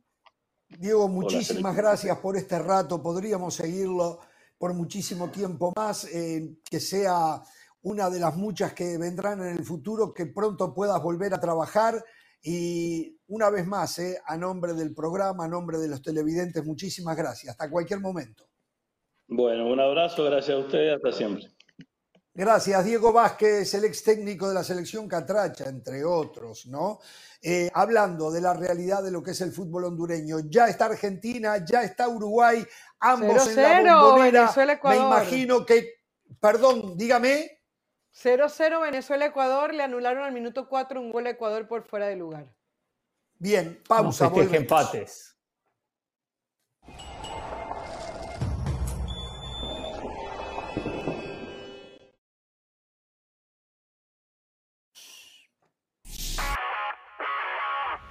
Saludos de Pilar Pérez, esto es SportsCenter ahora. Tremendo juego colectivo de los Kings de Sacramento para vencer a los Lakers de Los Ángeles 125 a 110. Domantas Sabonis firmó 29 puntos y 16 rebotes. Horder y Fox encestaron cada uno 28 unidades y así se sobrepusieron a un LeBron James que intentó la remontada de su equipo con un triple doble, 28 puntos, 10 rebotes y 12 asistencias para evitar cortar su racha de tres victorias consecutivas. Sacramento a su vez llegó a cinco triunfos en sus últimos seis partidos sobre sus rivales californianos. Blake Snell ganó su segundo Cy Young luego de la temporada que protagonizó con los Padres de San Diego dentro de su último año de contrato, en donde tuvo marca de 14-9 en 32 salidas, encabezando la liga en efectividad, teniendo el más bajo promedio de bateo de los rivales y el menor número de hits recibidos cada nueve innings. Ahora el zurdo se ha convertido en una de las mejores agentes libres del mercado invernal. Este fin de semana se vivirá el Gran Premio de Las Vegas, en donde las expectativas son altísimas. Y por lo mismo, pilotos como Max Verstappen han declarado que 99% de este será espectáculo y solo el 1% será deporte. La carrera que tendrá lugar el sábado por la noche en el circuito callejero del Strip ha sido incluso comparada con el Super Bowl por los ejecutivos de la Fórmula 1, quienes invirtieron alrededor de 500 millones de dólares en el Gran Premio más caro del calendario. No se pierdan SportsCenter todas las noches a la 1 m del Este, 10 pm del Pacífico. Esto fue SportsCenter ahora. Bien, vamos a volver a Tegucigalpa. Recién estábamos con Diego Vázquez, el ex técnico de la selección Catracha, y ahora estamos con el periodista que más sabe de todo lo que ocurre en el tricolor mexicano, el señor Imai. ¿Cómo te va, Mauricio? El saludo para ti. Y bueno, ahí junto a la selección mexicana, la selección del Jimmy Lozano, toda la expectativa de lo que pueda pasar mañana, todas las especulaciones, una de ellas es de que Santiago Jiménez sería suplente, Raúl Jiménez tendría la derecha. De todo eso queremos saber cómo está el ambiente desde lo em, eh, físico, cómo está el equipo y si hay alguna posibilidad del 11 para conocerse. ¿Cómo te va? Hola Jorge, primero muchas gracias, gracias por las palabras, buenas tardes y fuerte abrazo para todos. Estamos en la cancha de lo que es el Estadio Nacional de Tegucigalpa. Ahora le pediré a mi compañero Brian García que haga un paneo para que ustedes empiecen a ver ya esta parte del staff del equipo mexicano arreglando las herramientas, todo lo que requiere el equipo para comenzar el entrenamiento. El arranque del entrenamiento está programado a las 5.30 de la tarde, es decir, en aproximadamente 55 minutos. En un rato más estará llegando aquí el equipo mexicano. Última práctica previo a lo que será este compromiso ante la selección de Honduras. Bueno, de lo que hemos podido investigar, Julián Quiñones prácticamente está descartado para arrancar el día de mañana seguramente tendrá minutos, ya sea mañana o en el partido de vuelta el próximo martes en la cancha del Estadio Azteca. Referente al eh, centro delantero, parece que Jaime Lozano se quiere basar más en la experiencia de Raúl Alonso Jiménez en este tipo de partidos. Y el 11, a ver, más allá de adelantar o confirmar el 11, Jorge, me parece que es basarnos en el 11 de gala. Jaime quedó muy satisfecho, quedó muy contento con lo que fue el funcionamiento del equipo en el partido ante la selección de Alemania. Y yo creo que de ahí tenemos que partir para ir encontrando ese 11 de gala que pretende eh, Jaime Lozano.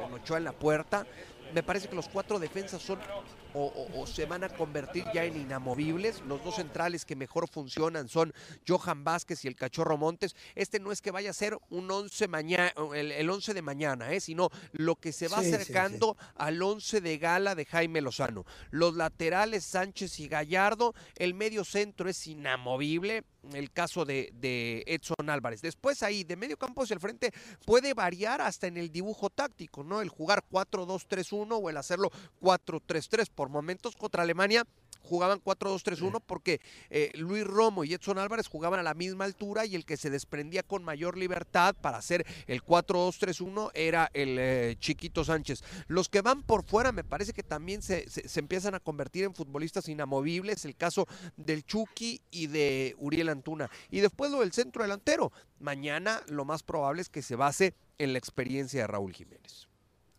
Perfecto, entonces, eh, desde el punto de vista físico, todo bien también. La pregunta es, em, siempre ha sido complicado para las elecciones visitantes llegar allí, el trato del aficionado a veces es hostil, eh, Sí. tratando de incomodar. Eh, ¿Se mantiene ese perfil o, o han sido No. bien recibidos, no han sido molestados y los han dejado hacer su vida tranquilos? No, en esta ocasión todo lo contrario, Jorge. Ayer llegaron muy bien escoltados. eh, cerca de 10 patrullas iban, iba escoltando el, el autobús del equipo mexicano. eh, la noche sin mayor problema. Lo que ha sido el día sin mayor problema. Mañana seguramente irá incrementando la pasión que también el hondureño tiene por, por el fútbol y por su selección. Y quizá en el trámite del partido traten de incomodar al equipo mexicano. Pero hasta el momento te puedo decir que nada que ver con el ambiente hostil que sí hemos llegado a sentir en otras ocasiones, sobre todo en eh, San Pedro Sula. Ah, qué bueno. Eh, muchachos, Hernán, José, Carolina. Mauricio, en el saludo. Tomando en cuenta que, que esto se define en el Azteca en un partido de revancha el próximo martes, eh, ¿cuál crees que va a ser la propuesta de Jimmy Lozano? Comente le gusta proponer, buscar los partidos. Contra Alemania esperó y contragolpeó. ¿Qué podemos esperar? ¿Qué podemos especular de lo que puede llegar a pasar mañana y su idea de juego? Yo, yo creo que eso no va a cambiar, Hernán. Fuerte abrazo. Yo creo que, que eh, pretenderá lo mismo, entendiendo, eh, porque así lo hizo contra, contra Alemania. Si bien es cierto, por obvias razones, no tuvo en un porcentaje alto la posesión de la, de la pelota, pero bueno, sí su idea siempre fue el, el- proponer, el atacar, el pisar el área eh, rival de manera, de manera constante y frecuente. En esta ocasión no veo por qué cambie la idea Jaime Lozano, más allá de que sea una eliminatoria a 180 minutos. Seguro eh, buscará también salir de aquí con una ventaja que lo tenga mucho más cómodo el próximo martes en la cancha del Estadio Azteca. Y después, yo tengo mucha curiosidad por saber... eh, sobre todo si vamos al escenario ideal y el más optimista de que se salga de aquí con una buena ventaja, ¿cómo va a ser en esta ocasión el comportamiento del aficionado mexicano desde la tribuna? Si bien es cierto, ya ha pasado un buen tiempo de lo que fue la Copa del Mundo de Qatar, a mí no se me olvida el antecedente, el último antecedente en la cancha del Estadio Azteca con la selección mexicana ahí. Fue un ambiente terrible, de abucheos, eh, en aquel compromiso ante la selección de Jamaica que seguramente recordarán muy bien. Mauricio, eh, qué bueno que se dio la firma, usted me entiende, felicidades. Segundo, Mauricio, lo más importante, lo escuché. No, no, no, no, no, no, no. Aquí no hable entre líneas, no hable en clave, sea clarito, porque yo no me puedo quedar en ascuas. ¿La firma de qué? Problema suyo. Mauricio, vamos al fútbol, que es lo más importante. Se Eh, sonrojó Mauricio. ¿cómo habrá sido? Se sonrojó Mauricio y entonces ahora queremos saber más. ¿Qué, pa- qué- qué pasó, Mauricio? Mauricio, Ya, la ya- gente, ya les contará José, ya les contará José en un corte. si no están en la jugada es problema de ellos, Mauricio. Si no están en la jugada es problema de ellos. Preparación integral, Mauricio y May. Eh, lo escuché en Fútbol Picante eh, con buena información hablando de Julián Sí. Quiñones. Usted le decía a nuestros compañeros de la, más, de la mesa más poderosa del fútbol mexicano que Jimmy Lozano probó a Julián en tres posiciones distintas. Ah, yo creo. Los otros fue- días usted me dijo que no había programa como el nuestro para el fútbol mexicano. Ahora está. A ver, póngase de acuerdo con usted. Entonces lo dijo para. No, para aparte agarrando, ne- aparte agarrando la frase de su hermano, No, no, no, no. Esto es terrible. Esto es terrible. De su ídolo. dice, Nadie cubre el fútbol mexicano como nosotros. Y mire lo que acaba de decir. No, no, no se puede creer. No se puede. ¿Puedo, puedo ir al contenido, Mauricio, que es lo más importante. Eh, usted hablaba de que Jimmy Lozano probó a Julián Quiñones en tres posiciones distintas. Si juega Julián, ya sea unos minutos mañana en Tegucigalpa o algunos minutos el martes, ¿cuál sería la posición donde lo pondría Jimmy Lozano, Mauricio? es que ese es el, ese es el gran cuestionamiento eh, para Jaime en la conferencia de prensa que se llevará a cabo en unos minutos, eh, José. Eh, Jaime en algún momento a mí me, me contó, sobre todo después de aquella después de aquella concentración en la que convocó a Julián, si todavía tener los papeles al 100, pero para que trabajara en el centro de alto rendimiento. Y ahí fue cuando lo probó en, tres posiciones, jugando por izquierda, por fuera, eh, siendo un segundo nueve y también lo probó como, como punta. Y en aquel entonces me decía Jaime, eh, satisfecho, muy satisfecho con eh, la forma en cómo se desempeñó Julián en las, en las tres posiciones. Yo sigo pensando que es un futbolista al cual le sacas mayor provecho como segundo nueve acompañando a un punta. Y yo creo que Jaime en el transcurso de esta fecha FIFA así lo intentará. Mm. Mauricio, justamente con, respecto a, a, esas posiciones y que se ha abierto más el debate con el tema de Quiñones, hay uno que es Antuna, que su realidad futbolística a nivel de clubes no se equipara a lo que hace a nivel de selección. Y tal vez es esa figura en donde si falla creo que va a ser el primer damnificado. ¿Cómo está él dentro del equipo? ¿Se le ve esa confianza? ¿Es para ti un titular eh, indiscutido para Jimmy Lozano? ¿O depende 100% o 150% de lo, que, de lo que haga en cada partido? Se tiene que ganar el pan cada día, digamos. Mira, qué, bueno que me preguntas eso, Car, te saludo con mucho gusto. Eh, yo tuve la oportunidad de coincidir con él en un elevador durante la Copa Oro, en esa Copa Oro donde fue tan cuestionado el propio Uriel Antuna, por, sobre todo por la, decisión que toma eh, en el trámite de los partidos, ese, ese, último, ese último pase. Y, le decía, te traen como piñata, te han agarrado como, como piñata. Y me decía Uriel, demostrándome fortaleza mental, me decía, yo me dedico a trabajar y no me fijo tanto en los cuestionamientos. Trato de dar resultados dentro del, terreno de juego. Y mira, eh, Caro, yo por lo menos soy de los que piensa, no podemos tapar el sol con un dedo y es cierto que le cuesta mucho trabajo tomar la última decisión, pero yo soy de los que piensa que hoy de los atacantes que tiene el equipo nacional es de los que más produce y es de los más desequilibrantes que hay en esta selección eh, nacional. Así que, que yo creo que esos, esos cuestionamientos mm, cada vez quedan eh, menos fundamentados, sobre todo por lo que ha hecho Uriel Antuna a lo largo de los últimos partidos con el equipo nacional. Bueno, a ver, eh, buenas cosas, cuando, cuando las cosas a uno no le gustan, las critican, pero cuando estas se cambian, tiene uno que resaltarlo. Y me encanta lo que me contaste de Honduras, el recibimiento, el respeto al rival, donde le van a querer ganar, pero lo llevan a Tegucigalpa en un horario mejor de lo que acostumbraban a jugar. Y nos contaba recién Diego Vázquez, el ex técnico de la selección hondureña, que la mejoría al campo de juego del Chelato Uclés, del estadio ahí donde estás, ha sido fantástica, que la cancha está Tiene que ver con Reinaldo Rueda. Espectaculares. Tiene que ver con Reinaldo Rueda. Eh, ¿Está tan buena la cancha como nos están diciendo? A ver, Jorge, yo me, yo me he sorprendido, ¿eh? Yo llegué aproximadamente hace dos horas a este, a este estadio.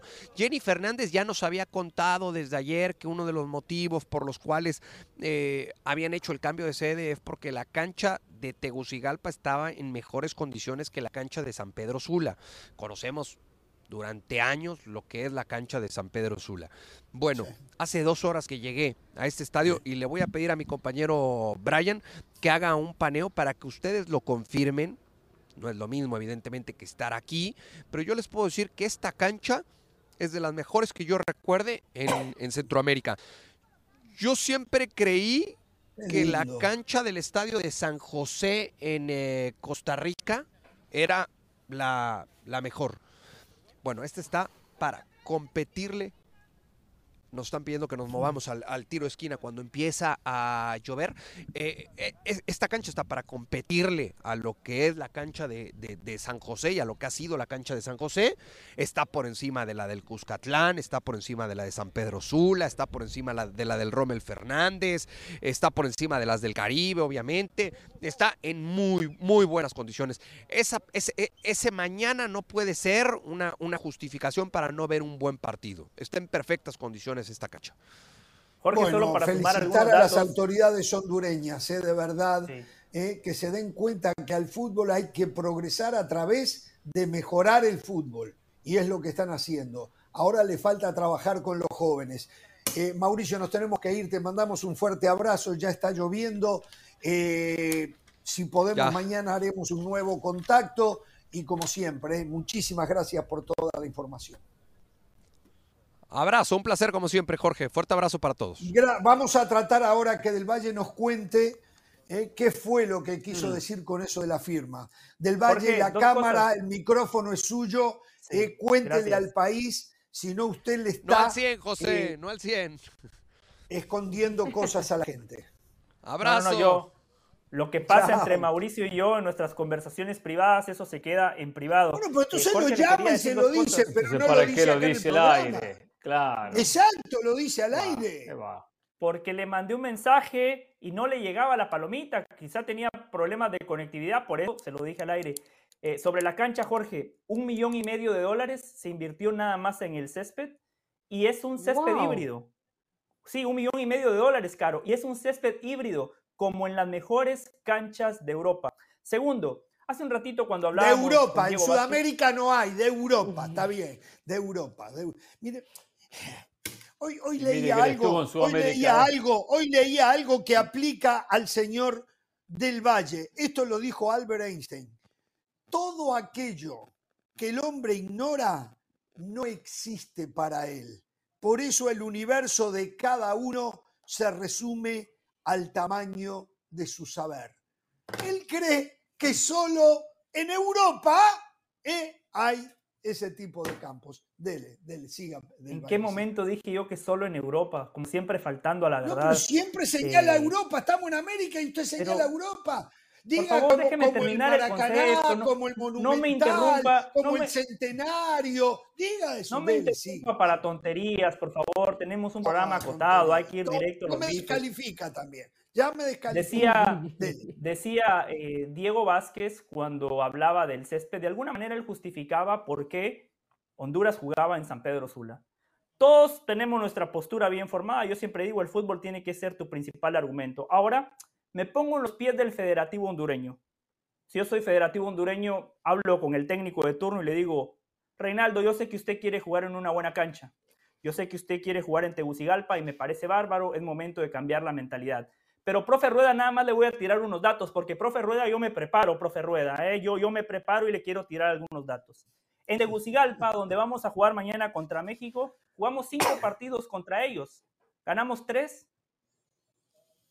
empatamos dos, perdón. Sí, sí, sí. O sea, tú hablas como hondureño, no entiendo. Vamos, se prepara, sí, sí. pero si no lee lo que Si tiene soy- escrito, si- si lo que le dice Google no Ah, sabe. ya, Esa es la ah, preparación. ya, ya entiendo, Esa es ya la entiendo. preparación. Si no lee lo que le dice Google, no lo sabe. No, Dele. no, no. No es Google. Mire, Jorge, mire, mire la grafiquita que armo en, mi- en mis PDFs. Esas son las Ah, grafiquitas que armo, no es Google. dele, dele, dele. Mire, en Tegucigalpa, Honduras nunca le ganó a México. Nunca le ganó a México. Pero En si San me dijo Pedro que le Sula. ganó tres. No, no, no. Yo me había equivocado, estaba viendo esto mal. Ah, En San Pedro Sula, cuatro victorias, un empate y cinco derrotas para México. Para México. Cuatro derrotas, perdón, cuatro victorias, un empate y cinco derrotas para México. Entonces ahí es cuando yo me pongo en, en los zapatos del federativo y el federativo que quiere clasificar a Copa América, porque si usted está en Copa América, eso significa más plata, más ingresos, mayor exposición. Por eso es un debate sumamente delicado. Yo reitero, yo Si sigo mira- aplaudiendo a Reinaldo Rueda. Si usted Yo mira la a punta de Rueda, la nariz, nada más. Si usted se mira la punta de la nariz, pero en algún momento del valle, usted tiene un punto de vista y, y se lo debo aceptar, pero en algún momento hay que darle el golpe de timón. Me están diciendo que tenemos que ir No, a la no, no, no es mi punto de vista. Pero, yo le digo que yo estoy con Reinaldo al señor- Rueda. Yo estoy con Al Reinaldo señor Rueda. yo le digo Salomón, que me pongo en los pies Salomón de los el presidente, lo felicito que tome el riesgo. Igual él sigue teniendo su salario, ¿no? ¿Le pagará la FIFA a él también o la CONCACAF? ¿No saben? No lo sé yo, ¿eh? No lo sé. Mm. Bueno, eh, vamos a la pausa. Una, para aclarar algo que habíamos informado mal los otros días, ya vamos a la pausa. Hay partido de vuelta el martes, pero si hay empate global, hay alargue y penales el martes. ¿eh? Hay alargue y penales. Vamos a la pausa, volvemos.